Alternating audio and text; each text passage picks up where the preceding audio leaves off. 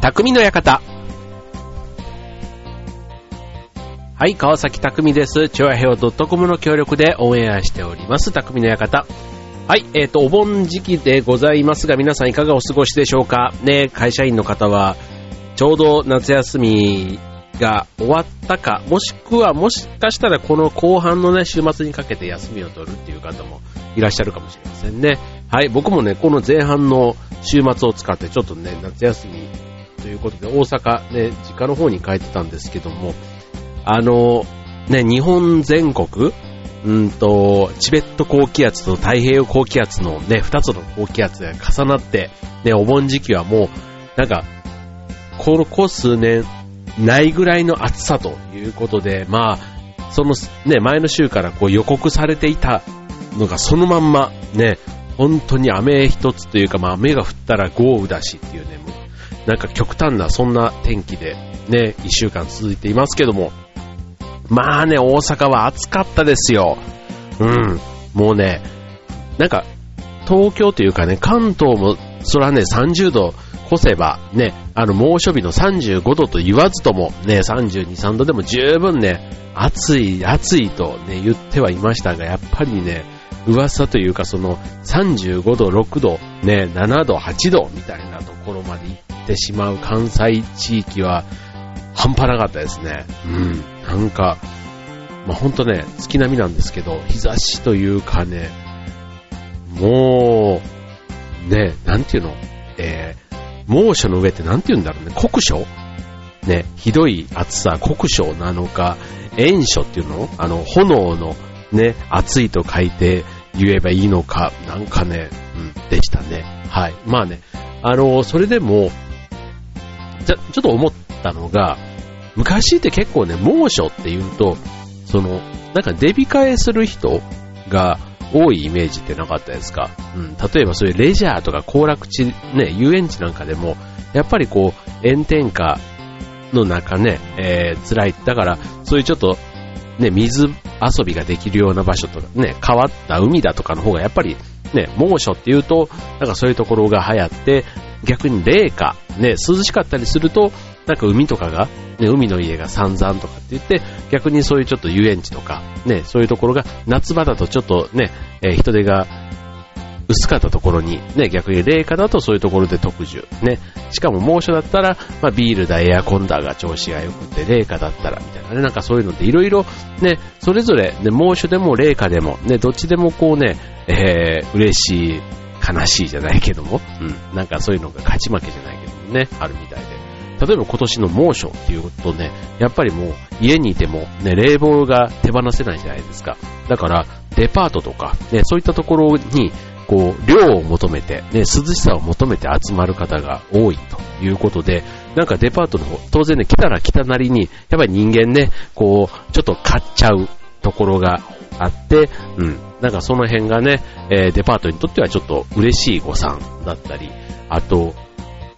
こうね、火を使いたくないっていうね、そんなね、あの、主婦のっていうか奥様のね、えー、需要もあって、ね、なんかあの、お惣菜とかね、ああいったものもすごく好調だなんてね、なんか気持ちわかりますよね。もうなるべくね、火使ったら自分も暑いけども、家がね、あったかくなっちゃうじゃないですか。だから、ね、火を使いたくない。なんか、ね、こう、なるべく買い物にもね、行ったら荷物にもなるし、もうそれをね、料理することも考えたらなるべくね、手間がかからないもので、っていうところでね、うん、なんかそういうなんだ、宅配系のものがね、なんかこの夏は結構流行ってるということでね。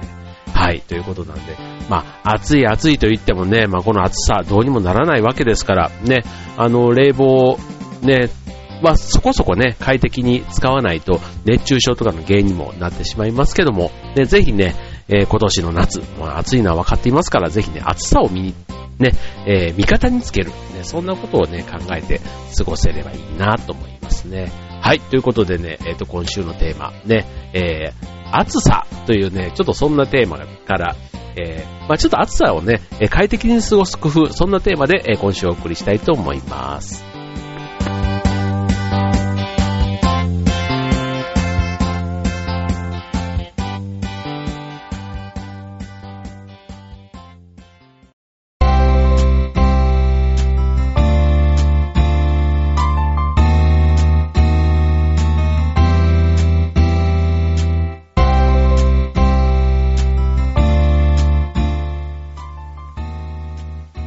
というわけで、えっ、と、今週は、えー暑さを快適に過ごす。まあ、快適、ね、暑さを快適にって言うとね、もう本当ね、空調の効いたところとか、ね、涼しいところ、ね、えーこう森の中とか森林浴とかね、避暑地みたいなところとか、まあ、いろんな過ごし方があるわけですけども、まあ、全員がね、そういうところにこう、気軽に行けるわけではありませんから、まあ、当然ね、まあ、水風呂にね、入ったりするとか、ね、シャワーに何回も浴びるとかね、いろんな、そういうやり方も当然ありますけども、うん。先日ね、あの、その、大阪に僕帰った時に、えっ、と、1日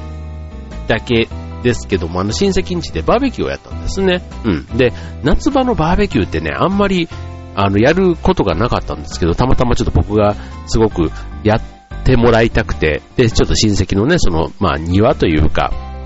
ちょっとそのバーベキューできる空間があって、まあそこでやろうよなんつって言ったんですけども、まあそれが話してたのが当然まあ全然前で6月とか7月ぐらいの話なわけですよ。ね。で、それでまさかこんなにね暑くなるとは思ってないから、いざもう前の日とかになってくると、ね、もうなんか、翌日の天気は37度、8度ですとかって言ったりしてるわけですよ。ね、そうするとね、さすがにこれちょっと、ね、あの、まあ、初めてね、そこで場所を、あの、まあ、うちの親戚というかね、えっ、と、兄弟の家族とかと一緒に行ったんで、まあ、十数人になるわけですけども、本当にそれが、その37、8度の中で、しかもバーベキューね、あの、火を起こすわけじゃないですか。だから火を起こしてね、そんな暑い中で、ね、なんか、どんな感じになるんだろうと思っていたんですけども、ね、なんかね、こうテントというかね、ちょっとあの、日よけなんかもね、こう、作ってくれたりして、そう、思いのほかね、こう快適に過ごせたんですね。うん。それで、あの、まあ、ビールとかね、ちょっとそういうお酒も飲みながら、まあ、ワイワイワイワイと、ね、3時間ぐらい外にいたんですかね。うん。で、まあ、首にはタオルを巻いて、まあ、そう、当然ね、日陰って言っても暑いわけですよ。暑いけども、まあ、ね、帽子かぶって、ね、こう汗をかきながら、ね、ご飯食べてっていうのは、やっぱりね、なんか、良かったですよ。うん。本当ね、おわ、まあ、結果オーライというかね、本当あの、日陰をね、えー、しっかり準備してくれた、あの、我がいとこの、あの、しんちゃんと呼んでるんですけどね、あの、しんちゃんに感謝しないとダメですね。あの、はい。そう、だからね、こう、室内でね、こう汗をかかずにっていうのも、なんなん、うん、もちろんそれはね、普段結構仕事とかしてるとね、そういうことが多かったりするんですけど、やっぱりね、こう汗をかいて、で、しかもそれで水分を補給してっていうことの方が、なんか体にいいなっていうのをね、改めて思いましたね。まあなかなかね、こうね、汗かきたくないじゃないですか、普段のね、とこだったら。ただもう、はっきりでも、外でバーベキューって汗をかく前提でね、行ってるわけですから、うん、それで考えたら、うん、すごい、こう、直射日光じゃない中で、うん。あとちょっとね、日陰だったら、やっぱり37度、8度とかって言ってもね、多分2、3度は当然低いんでしょうね。だから30度、ね、前半ぐらいだったりすると、意外と、うん、快適に過ごせましたよ。はい。まあそんなね、えっ、と、日陰で、で日陰で、まあ、をうまくね、使って、なんか暑い中でも、こう、家の中にいずに過ごす方法って結構大事だなっていうふうに思いましたね。はい。ということでね、えー暑さを味方につける方法という、ちょっとそんなテーマでお送りしたいと思うんですけども、あの、まあ、いくつかね、こう味方につける方法もあるわけですけども、例えば、うんと、まあ、さっきのね、こう汗をかくということで言うと、うんと、まあ、夏場、ね、大量の汗と紫外線の影響で、こう、まず肌がね、ゴワゴワと硬くなる季節なんですね。うん、だから、こう、こう、毛穴をね、こう、詰まらせる、なんか、原因になると。うん。だから、あの、ななんていうの？えっ、と、その運動とかでかくさらっとしたいい汗と違って、こうじっとりしたね、悪い汗をかくことが多くて、それがね、まあ、匂いの元になって、まあ、それがこう、顔とか体とか、まあ、頭皮、ね、その、いろんなところの穴にこう詰まっていくわけですね。だからきちんとね、えっ、と、夏場の、えー肌のケアというか、うん、そういうことがまあ大事だということなんです。で、うん。だからあの、まあ、洗顔するにも、こう、例えばあの、あんまりね、こう、ゴシゴシ洗いすぎると、あの、肌に悪いので、その、いわゆる T ゾーン、その皮脂が溜まりやすいところ、うん、とか、あとはその頭皮もね、こう頭皮エステ、ね、頭皮専用のシャンプーとかで、ね、こう、髪よりもね、頭皮に重点を置いたケアっていうのをこの夏場っていうのはやるといいそうなんですね。うん。だからまあ、ね、普段こう汗をかいた後、で、その後のこう家に帰ってきた後のケアなんていうところもね、こう大事にしてみるというのは、うん、夏のこう、あの、暑さもね、こう、次の日にもこう持ち越さないっていうの？この暑さでぐったりした、げんなりした体をリフレッシュ、ね、元気にさせてあげる方法ということでね、今みたいなその角質みたいな、ね、その皮膚の感染ケアっていうのかな？うん、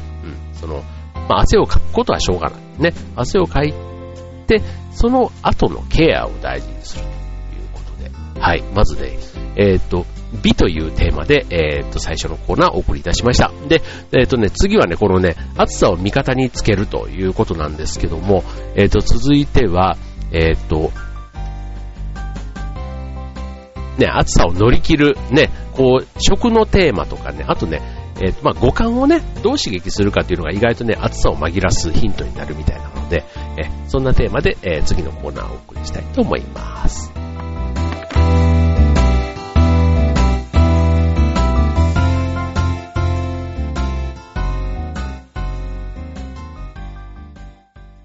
は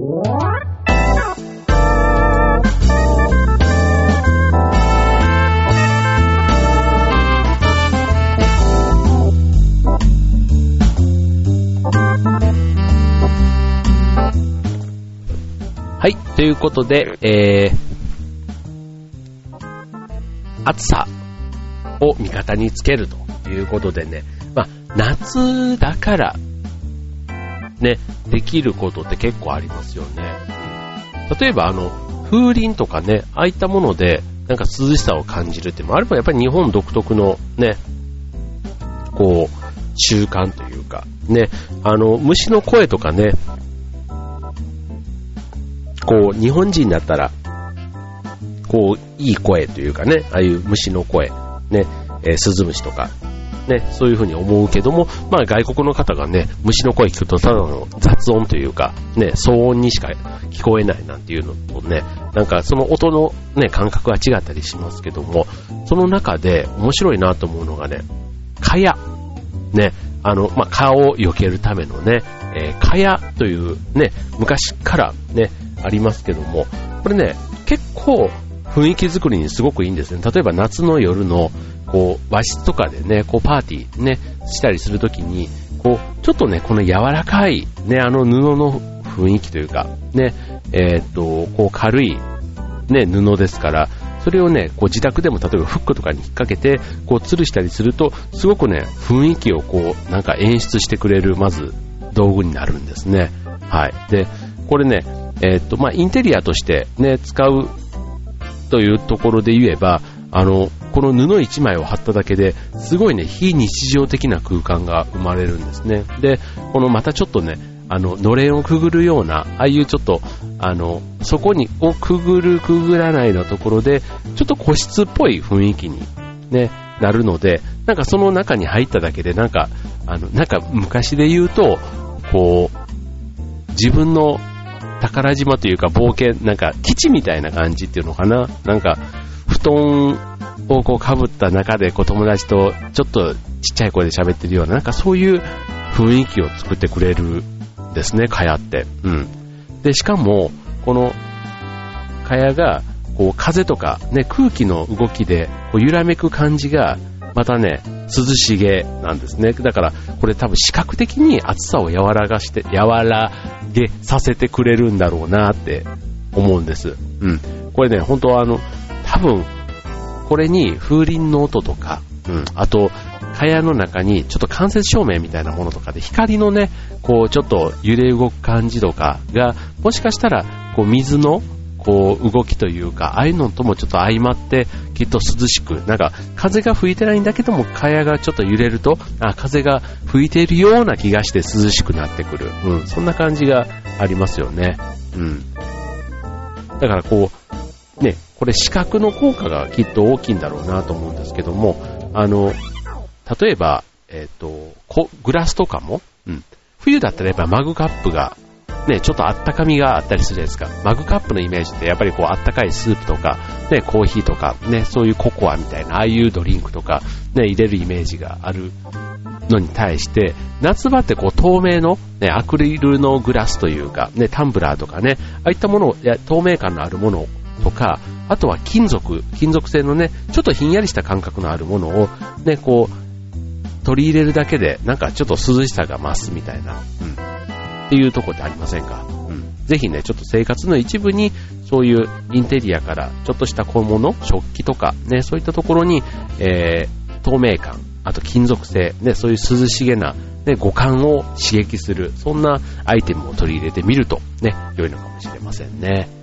はい。まあね、そんなね、えっ、ー、と、まず、蚊帳。ね、これ意外とね、僕も持ってないんですけども、あの、ちょっと、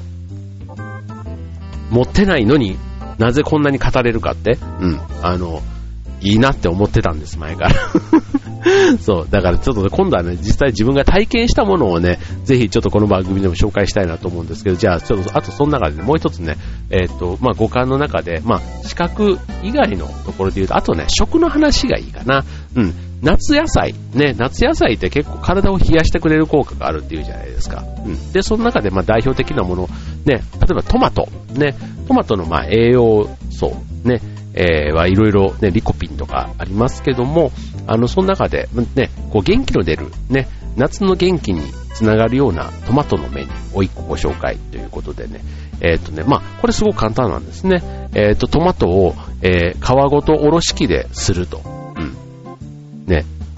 で、で、それを飲む。うん。まあ、要はトマトジュースですよ。トマ、生トマトジュース。うん。まあこれね、本当になんかミキサーとかでかけてもいいのかもしれないですけどね。うん。まああの、まあ、おろし器で、まあ、するっていうところが、またちょっとね、味わい深いというか、うん。ちょっとお手製な感じがあるじゃないですか。うん。で、しかもこれね、あの、ミキサーとか出すと結構行々しくなっちゃうんで、でおろし器ぐらいだったら、ね、子供たちが自分でこうスリスリして、ね、ジュースを作れるということで、うん。まあ、あの、ちょっとね、その、青臭さというか、ね、水っぽさがね、嫌だって言うんだったらね、そこにちょっとあの、スパイスの効いたものとかね、なんかそういったものをちょっと混ぜてみると、うん、ちょっとトマトの味にね、ちょっとスパイスが効いて、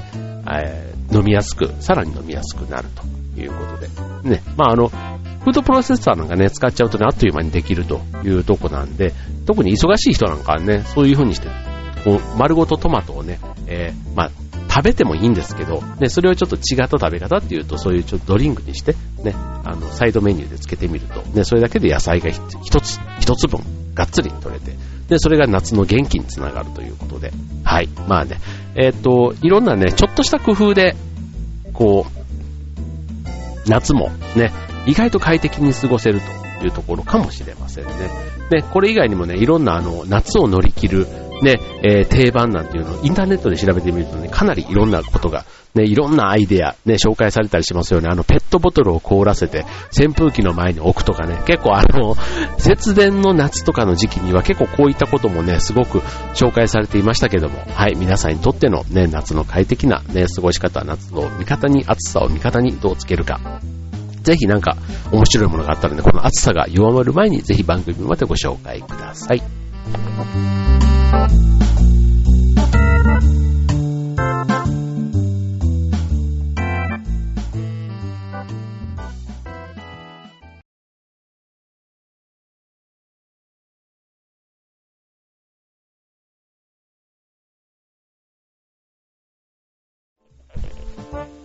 はい、ということで、匠の館終わりが近づいてまいりました。ね、えー、暑さ、暑さということでね、僕なんかほんとね、暑がり一番、寒がり一番みたいなんでね、暑いとね、ほんと尋常じゃないぐらい汗かいてるんですよ。あのほんと。僕ね、もともとね、やっぱ汗っかきなんですね。まあ、ちょっとね、あの、恥ずかしくなって汗かく、あの、油汗みたいなこともね、よくあるんですけど、あの、はい、あるんです。油汗。はい。で、えー、あるんですけど、ほんとちょっと歩いただけでね、結構汗かく、かくんで、夏場結あの、ゆっくり歩くんですね。例えば駅から駅、なんかどっか移動するときなんかも、一般の人と同じぐらいのスピードで歩くと、ほんとね、あの、こう、手拭いが、ハンカチじゃ収まらなくて、手拭いが結構ね、びしょびしょになっちゃうぐらい、汗かくんで、ほんとね、かなりスローペースで歩くんですけども、はい。まあ、それでね、あの、いろんな人に抜かされて、どんだけゆっくり歩いてるのってよく言われるんですけど、まあ、それでもね、汗かくこと考えたらそれで全然いいんですけども、はい。なんか今年は、ね、この暑さで、ね、日傘が、何ですか？なんか6割ぐらい ?6 割増しぐらいで売れててとか、ね、なんか、聞きますね。はい。で、そんな中では、男性の日傘もね、すごく売れてるなんて言うんですけど、あの前にもね、この番組で話したかもしれないんですけど、なんか、そのね、男性の、その、なんていうの、美容系のもの、例えばあの、ね、えっ、ー、と、エステ的な、メンズエステとかっていうのも、ね、こう、あるじゃないですか。ね、某、ね、 SMAP の人が CM やってるやつもそうですけども、なかなかね、男性と美みたいなところって、なんかテレビの中の世界のイメージが強くって、これ現実、こ自分の身近で言ってる人本当にいんのかも、いんのかどうかが、ね、なかなかわかんない。ね。まあ、ね。こっぱずかしくてなかなか言ってないだけで、ね、自分への投資ってことで、密かに自分磨きの一つで、ね、通ってる人とかいんのかななんて思いながらね、ただ日傘はね、普段も外で持ち歩くわけじゃないですか。だから、ね、本当に流行ってるんだったら、その続きの最中とかでもね、一人や二人見かけてもいいような気がするんですけど、なかなかね、僕の周りにはそういう人がいないというか、街場でもね、見かけることがないんで、うん、本当にこの、ね、そんなに流行ってる日傘っていう、男性用日傘っていうのがね、実際さしたらどんなもんなのかなっていうのがね、ほんとちょっとね、興味があるとこなんですけども、はい。まあ、ただね、まあ、それも、ね、なんか不思議な感じですね。はい。男性の日傘。まあこれもすごいあの自分のね、これまでのイメージで言っていますから、ただなんかスタイリッシュなね、こう若い男性が差してる日傘はそんなに多分違和感がないけども、もしちょっとね、すごいこれもイメージですけども、あの、太ったおじさんとかね、なんかそういう人が差してたらなんかちょっと変だなとかって思ったりするのかななんていうふうに思いますけども。はい。まあね、えー、いろんな夏の過ごし方ありますが、まだまだね、えー、残暑も厳しいというところかもしれませんね。はい。ということで、えー、ね、もうなんか熱中症とかね、毎日そんなにニュースばっかりで、えー、見ていると、こんだけさすがに言ってくれるとね、まあ自分自身も、あの、水分だ、塩分だっていうところはね、ちょっと気にして取るようにはしていますけども、ね、えー、ぜひ、夏、ね、えー、特に夏休みがある方はね、もう残り半月になってしまいましたけどもね。はい。えー、まあ、でも、まあ、これを聞いてくれてる人は、まあ、例えば学生だったらまだ大学生で、ね、夏休みもまだまだ9月も続くようなという人も多いかもしれませんけども、ね、ぜひあの、楽しい夏を引き続きお過ごしください。ということで今週、匠の方はここまで。バイバイ。